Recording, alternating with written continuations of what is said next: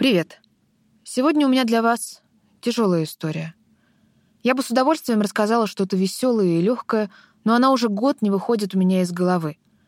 Как разрушительный ураган, наводнение или просто всепоглощающая черная дыра, она ужасает, но взгляд оторвать невозможно.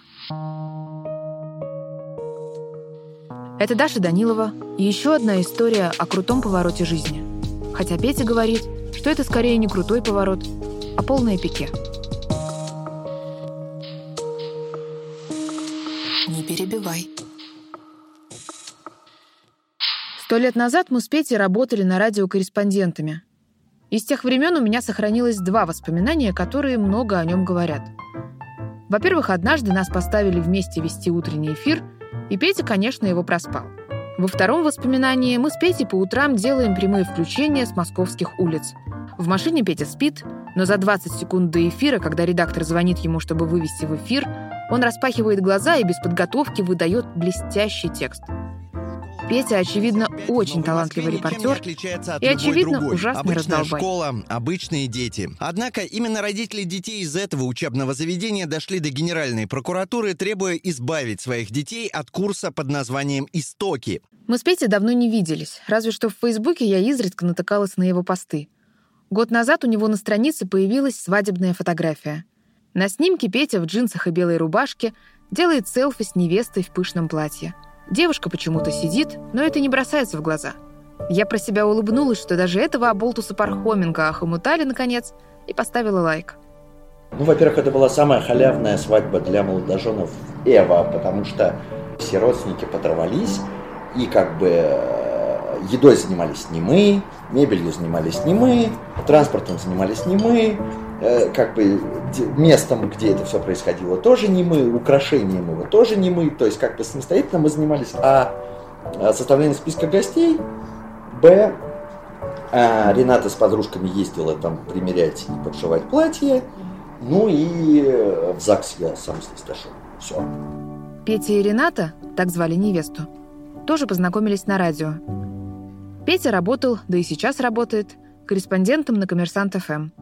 Рената была шеф-редактором одной из новостных бригад. Стоит отметить, что от задержки или отмены рейса можно застраховаться на вполне приличную сумму. Но участники рынка констатируют, россияне не привыкли переплачивать и, как обычно, надеются на русский авось. Рената Баданова, Коммерсант ФМ. А меня туда регулярно, э, как бы к моему ужасному неудовольствию и, и так далее, отправляли подежурить в виде редактора. Вот, поэтому она в такие моменты оказывалась моим непосредственным начальником.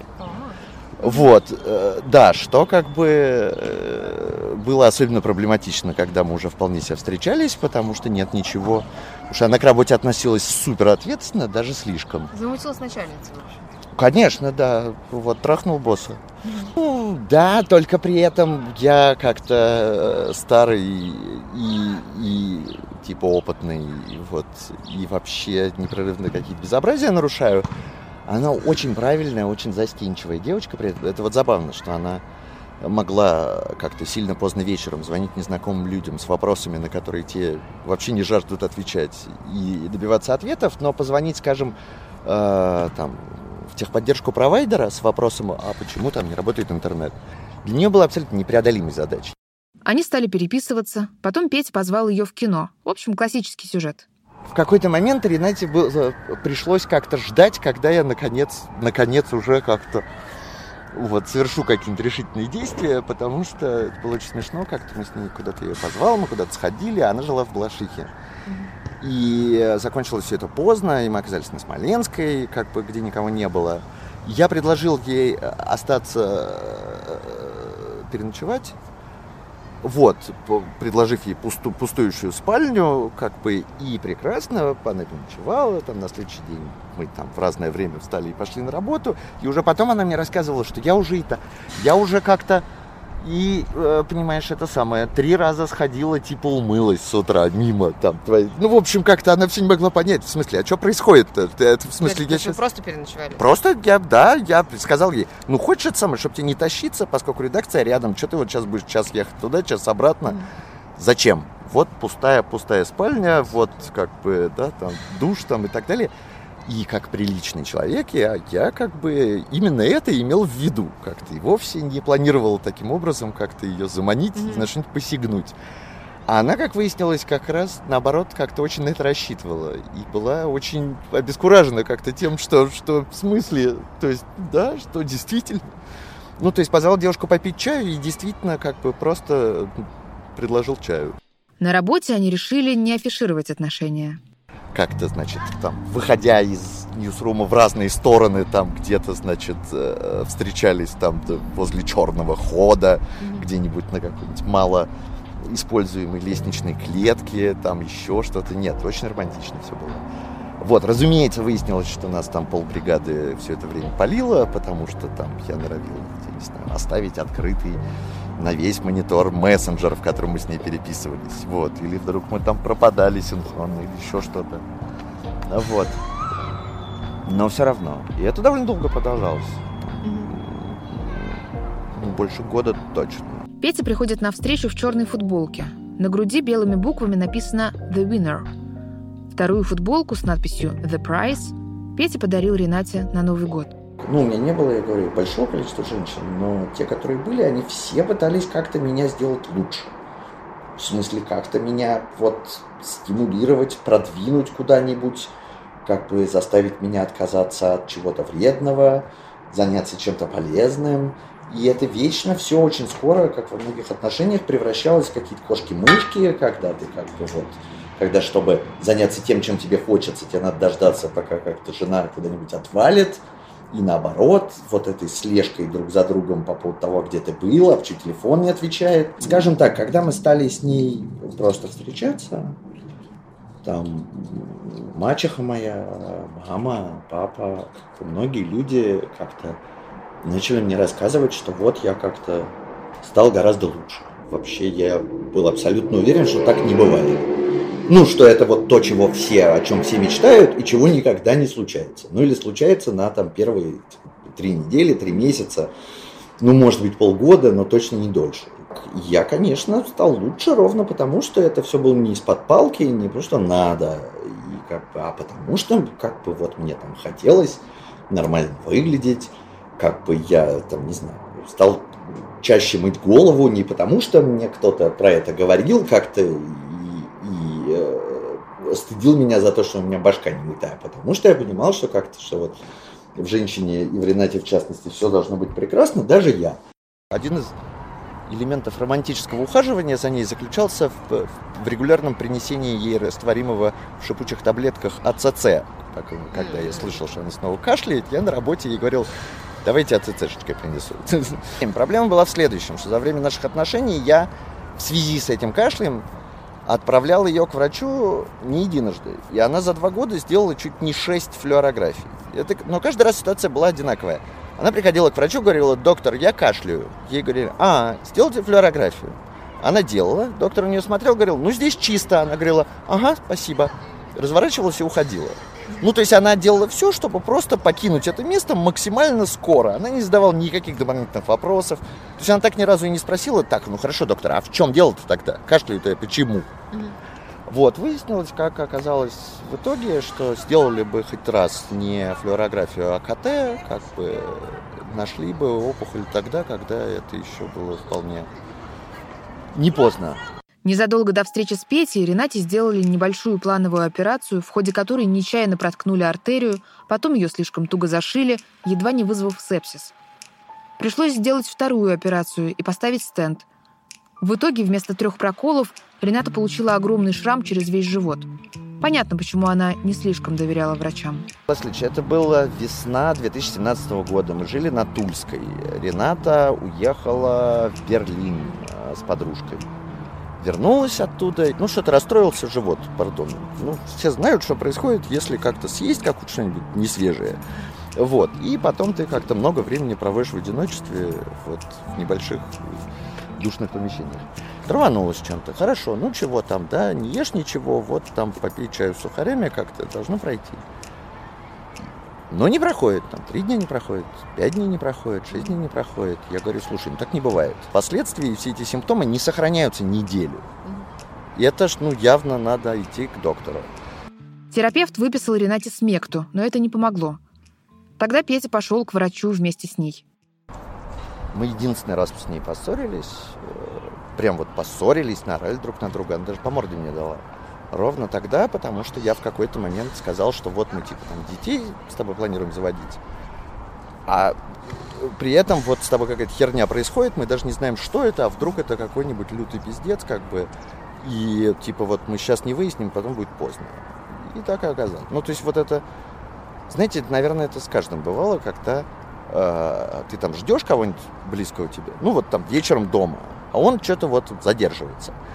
И ты на одну секунду, вот на мгновение как-то тебя посещает мысль о том, что его там переехал трамвай, предположим. Или ну что-то вот случился какой-то, блядь, пиздец полный, как-то тотальный. И оно тебя как бы посещает, и и как бы, да, прогоняешь, и оно тебя покидает. Тут вот это случай, когда вот ты вот про это подумал, и так и оказалось. Петя настоял на том, чтобы Ренате сделали компьютерную томографию. Врачи нашли по всему организму множество метастазов. Пункция подтвердила опасения. Расстройство желудка оказалось результатом отказа печени. Ренате поставили диагноз – мелкоклеточный рак легкого, четвертая стадия. Это к вопросу о группах риска. Я как-то, да, человек, у которого была язва 12-перстной кишки, гепатит С, гепатит Б, который ужасно неправильно питается, как бы курит с 13 лет и так далее, я здоров как бык. 28-летняя девушка, которая никогда ничего не употребляла, никогда не курила, не жила как-то в экологически неблагополучных местах и, так-то, и как-то следила за собой и прекрасно выглядела как-то да, до 29 лет не дожила. Вот, поэтому, да, у меня при этом есть бабушка с одной стороны и дедушка с другой, которые умерли от рака. У меня ни одного случая в семье в принципе вообще известного. ну, то есть выясняли, как бы выяснилось, что ни одного родственника, о котором было бы просто известно, что у него была хоть какая-нибудь онкология, у меня нет. Им помогали все. Коллеги собирали для Ренаты деньги на лечение. Редакция целый год продолжала платить ей зарплату – Знакомые договорились о приеме у одного из лучших онкологов Москвы. Они даже контрабандой передали анализы Ренаты в Израиль, но тамошние врачи только подтвердили диагноз и предложили ту же схему лечения, что и их московские коллеги. Ситуация была такая, что, в общем, я некоторое время как-то удерживался, но потом таки полез в интернет читать про это все. И, в общем, ну, все было ужасно, потому что до тех пор, пока у вас есть опухоль, но нет метастаз. Вот даже в случае с этим мелкоклеточным, крайне агрессивным раком, он хорошо поддается химиотерапии. То есть там процент стойкой ремиссии, то есть когда ты прошел эту химиотерапию, там больше 60%. Вот. В случае с распространенным мелкоклеточным раком легкого 1% пациентов живет дольше двух лет. Не вылечивается, а просто живет дольше двух лет с момента постановки диагноза. Рената год прожила. И на самом деле, ну, очень сложный вопрос, как бы было ли бы лучше, если бы она прожила два. Как бы как в кино, когда мы решили не лечиться, а решили поехать к морю как-то, потому что никто не видел море. Нет этого варианта. Мы сидим в красивом дворе Сталинки на углу Садового кольца и Нового Арбата. В этом доме живет Петина мама. Здесь он вырос. Аккуратные дорожки залиты солнцем, в песочнице щебечет малышня, мальчишки играют в футбол, старушки сплетничают в увитых плещом беседках. Петя и Рената тоже спускались сюда посидеть, когда гулять стало тяжело. Да, сюда мы ходили гулять, сидеть, ну, не то чтобы гулять, это было место, куда можно было выползти, типа на солнышко посидеть в ситуации, когда уже, уже никуда далеко не пойти. Прекрасные беседки, в которых можно страстно целоваться как-то вдали от людских глаз. И так далее. В общем, сплошной романтик. Отсюда Петя с Ренатой и их друзьями в последний раз ходили в кино. Она фанатка вообще всяких супергероев. И мы пошли на «Мстителей» с коляской в октябрь. Это была отдельная история, что я звонил выяснять, можно ли, собственно, туда. Но проблема в том, что, например, там зал на втором этаже. И я там звонил, выяснял, они сказали, да, нормально, у нас есть лифт, как бы приезжайте, мы приехали, как бы подходим к стойке, говорим, вот лифт. Нам говорят, да? Ну, я вообще не знаю, я бы на вашем месте не стал бы им пользоваться, сказал. Но вдруг человек, я говорю, в смысле? Нет, в итоге, слава богу, лифт оказался в прекрасном значит, состоянии, мы прекрасно посмотрели кино, оно нам очень понравилось. А дальше выяснилось, что для того, чтобы в кресле каталки попасть от октября сюда, ну так вот, как вы разумеете, когда мы подъехали к подземному переходу, где есть пандус, Рената на него посмотрела и сказала, мы здесь не поедем. Ну, потому что он, там, угол его примерно градусов 45, если не круче. И даже в ситуации, когда ты не сам, а тебя везет кто-то, ну, она сказала, что категорически отказалась. И для того, чтобы попасть сюда, нам пришлось пройти до Белого дома, спуститься там под мост. Солнце пропадает за домами. Недавно приятный ветерок становится промозглым. Мы поднимаемся вот, наверх, пить кофе и греться. Так, вернуться нашим баранам. Сейчас поднимемся. Эй, заходи. Вот, вот эта лестница была пиздец. Ёшкин потому что... А как вы по ней спускались? Невозможно. Ну, спускаться сравнительно не сложно. Ну, с коляской. Спускаться без коляски можно. Подниматься был пиздец. То есть последний раз, когда мы это делали, мы вот, собственно, пришли из этого кино, вот после вот этого всего. И слава богу, мы были с нашими приятелями, и мы ее уговорили, что... Ну, она, впрочем, к этому моменту уже, слава богу, не сильно этому сопротивлялась, что давай мы просто эту коляску с двух сторон возьмем и занесем тебя, и все. На кухне Петя наливает кофе и закуривает. Когда поставили диагноз, он взял все на себя. Возил Ренату в больницу, сам ставил ей капельницы — он перестал разбивать по утрам об стену будильники и почти не спал по ночам, дежурил у ее кровати. Они сняли квартиру в двух минутах ходьбы от редакции, чтобы в случае чего Петя мог тут же оказаться рядом. Потому что ситуация вот самая ужасная, как бы, когда э, ну, вот эти приступы боли некупируемые, и когда ты уже все сделал, как бы, то есть все средства закончились, и ты можешь вот как бы ей больно, так что пиздец, как бы, вот, что челюсть сводит. Как бы, а ты можешь только вот сидеть рядом и за руку ее держать, и, и как бы, и говорить, сейчас пройдет.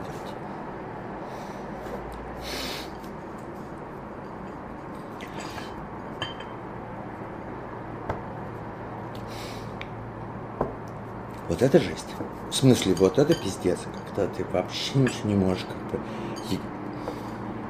Петя замолкает и достает из пачки очередную сигарету. Я вот ужасно себя как бы э, корю, я не знаю, как правильное слово подобрать, что я за все время, пока мы были вместе, я так и не, мы не съездили никуда отдохнуть вместе. Ну, в общем, оказаться на море вдвоем нам так и, и не случилось. Угу. И вот это меня ужасно гнетет, и я ужасно жалею, что я этого не сделал. Ну, что вот я тогда как бы считаю, что в принципе еще, ну хорошо, в этом году, в следующем съездим. Тогда, наверное, надо ехать на море. Ну вот, я не хочу без нее. В смысле, я приеду туда и буду там ходить, и, и все будет как бы напоминать Конечно. мне о том, как я хотел здесь оказаться с ней, оказавшись без нее. Несколько раз за разговор он прерывается на полусловие, чтобы достать из холодильника молоко или поставить чайник. Или вскакивает и убегает в коридор искать зажигалку, которая лежит тут же на столе. Вопрос за вопросом мы приближаемся туда, где Петя оказался сейчас. И каждый раз он сворачивает в сторону, словно петляя сможет найти запасной выход. Словно если не сказать, что случилось с Ренатой, сможет что-то исправить. Я спрашиваю его про свадьбу. Я собирался сделать ей предложение уже к этому моменту. Как до этого я откладывал, потому что, пардон, там что-то вот у меня денег нет, а надо колечко купить. То тут я как-то это сам пошел просто... Вот, добыл, денег и купил колечко, и как бы все чудесно. Ну, подумал о том, что в конце концов какие-никакие, хоть какие-то хорошие новости для девочки как-то. Вот, она, правда, немедленно заплакала, на что я сказал, слушай, я вообще так не, я на это не, не подписывался. В смысле, поплакать у нас поводов он вагон, как-то это все не так было задумано. И изначально, как бы, она сказала, ну вот, значит, э, выздоровлю, волосы отрастут, как-то будем свадьбу играть. Но в какой-то момент, вот я до сих пор не знаю, она сама сказала, что нет, вот давай в мае 2018 э, поженимся. И было ли это в связи с тем, что она все-таки как-то ей пришло самой себе признавать, что, в общем, это все труба? или потому что для нее это была, ну это факт, э, как едва ли не единственная возможность как-то отвлечься от, ну, заниматься не непрерывной медициной, это а тут свадьба, там поехать с девочками, как бы вот платье надо, там вот это надо, надо там придумать, кого позвать, кого как посадить, что есть, что... Ну, короче, какая, какое-то занятие, которое как-то вот с этой всей херней, мрачным этим ужасом не связано. Петя старается не смотреть свадебные фотографии. К тому моменту при росте 180 Рената весила 40 килограммов. На снимке в Фейсбуке коляска мастерски прикрыта пышным платьем. Теперь понятно, почему невеста фотографировалась сидя. Слушай, это вот ужасная ситуация. У меня э, куча народу, как-то узнав об этой истории, как-то хлопала по плечам и писала, говорила мне про то, что вот ты герой, ты как бы вот ты вообще мужик. Знаешь, вот ситуация, я думал об этом и придумал пример, понимаешь? Если человек идет вот по набережной и видит, ребенок какой-то в прорубь упал, и он как бы не раздумывая, с разбегу в эту прорубь бросился и вытащил, он герой. Вот. А если это твой ребенок, ну вот если твой ребенок упадет в речку, как-то у тебя будет какой-то момент размышления о том, вот как бы стоит ли за ним туда сигать. Не будет абсолютно любой, ну как бы любой нормальный человек, обычный, вот любой, в такой ситуации он, в принципе, это не будет предметом какого-то размышления, как бы там нет никаких вариантов. И у меня была даже, ну, в смысле, а что? Как бы, в смысле, отвалить в этот момент, сказать, ты знаешь, дорогая, как-то вот ты, походу, скоро умрешь, и что-то мне это вообще все... В смысле, это не было предметом какого-то, не было никакого другого варианта, ни в какой момент. Вместо медового месяца Рената и Петя отправились в хоспис. Врачи решили, что дальше от химии будет только хуже, и прекратили лечение. Ну, то есть, как бы, когда вот ей э, там за сутки до этого или чуть больше очень сильно как бы а, ухудшилось состояние. Медики, которые в хосписе, они как бы, да, пояснили, что, конечно, ну, то они-то это видят как бы в постоянном режиме, поэтому для них опознать, как бы, вот когда декомпенсация происходит и, подказ, это не проблема, и они, в общем, вполне откровенно как бы, об этом говорили, да я и сам это понимал, конечно. И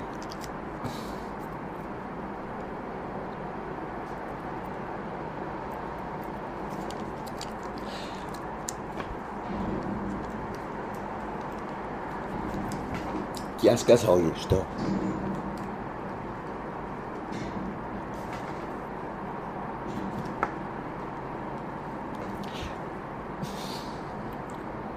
Я сказал ей, что ты умираешь.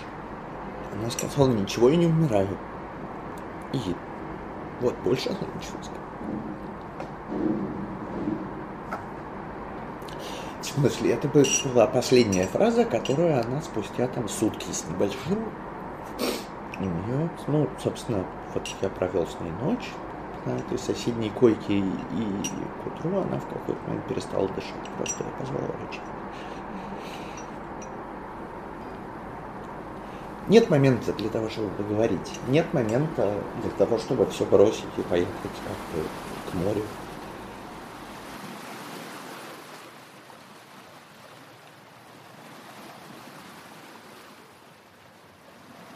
Рената умерла через неделю после свадьбы. Как ты сейчас? Сейчас плохо. В смысле, ну, прошел почти год, и ничего не меняется. Но в смысле, как-то... Главная проблема в полном отсутствии мотивации вообще к чему-то не было. В смысле, совершенно непонятно, нахера теперь как бы заниматься чем угодно. Проблема не в том, что ты вот как бы там живешь в доме, где ты жил с человеком, который умер, и тебе от этого плохо, а вот ты приехал в новое место, и тебе там стало лучше. Потому что тебе э, плохо совершенно спонтанно, совершенно вот что-то тебя навело на мысль. Ну, то есть до, до, до идиотизма доходит, как бы в какие-то моменты ты начинаешь рыдать при просмотре какой-то совершенно заурядной рекламы. Потому что там просто как-то все вместе и все счастливы. Более того, я тут вот началась игра престолов. Вот, э, Рената шутила про то, что ну уж как бы да, пока как бы последний сезон не посмотрим, она точно не помрет. Ну, я посмотрел первую серию вчера. В общем, не, не из первой попытки сильно. Мы расходимся затемно. Я спускаюсь в метро. Кажется, меня потрясывает. Такое ощущение, будто постояла на краю черной дыры. Темноты, переполненной горем и отчаянием. Петя делал прямое включение из самого пекла. Я не могу заставить себя сходить к психотерапевту. Я очень хорошо отношусь к терапии, всегда был ее как горячим сторонником, всех всегда убеждал в том, что это помогает, работает и надо этим пользоваться. И сам как бы с удовольствием ходил в некоторые моменты. Но сейчас я не могу, потому что я не готов начать принимать эти депрессанты, потому что я не готов перестать горевать, наверное, ну или как-то так. Ну, я говорю, вот это вот в какой-то момент надо будет выбросить ее зубную щетку, которая стоит в стаканчике. Потому что она не представляет никакой ценности сама по себе. И как бы, ну, странно хранить в качестве памяти о человеке его зубную щетку, согласись. Но, как бы, вот пока я не способен этого сделать. И точно так же вот с этим состоянием. Но и как бы предпринимать какие-то активные действия для того, чтобы как бы перестать вспоминать так часто, я не, просто не могу. Ну, просто это нечестно. В переходе метро совсем юные парень и девушка играют на скрипке и виолончели саундтрек из «Игры престолов». Я останавливаюсь, чтобы послушать. Дышать становится легче.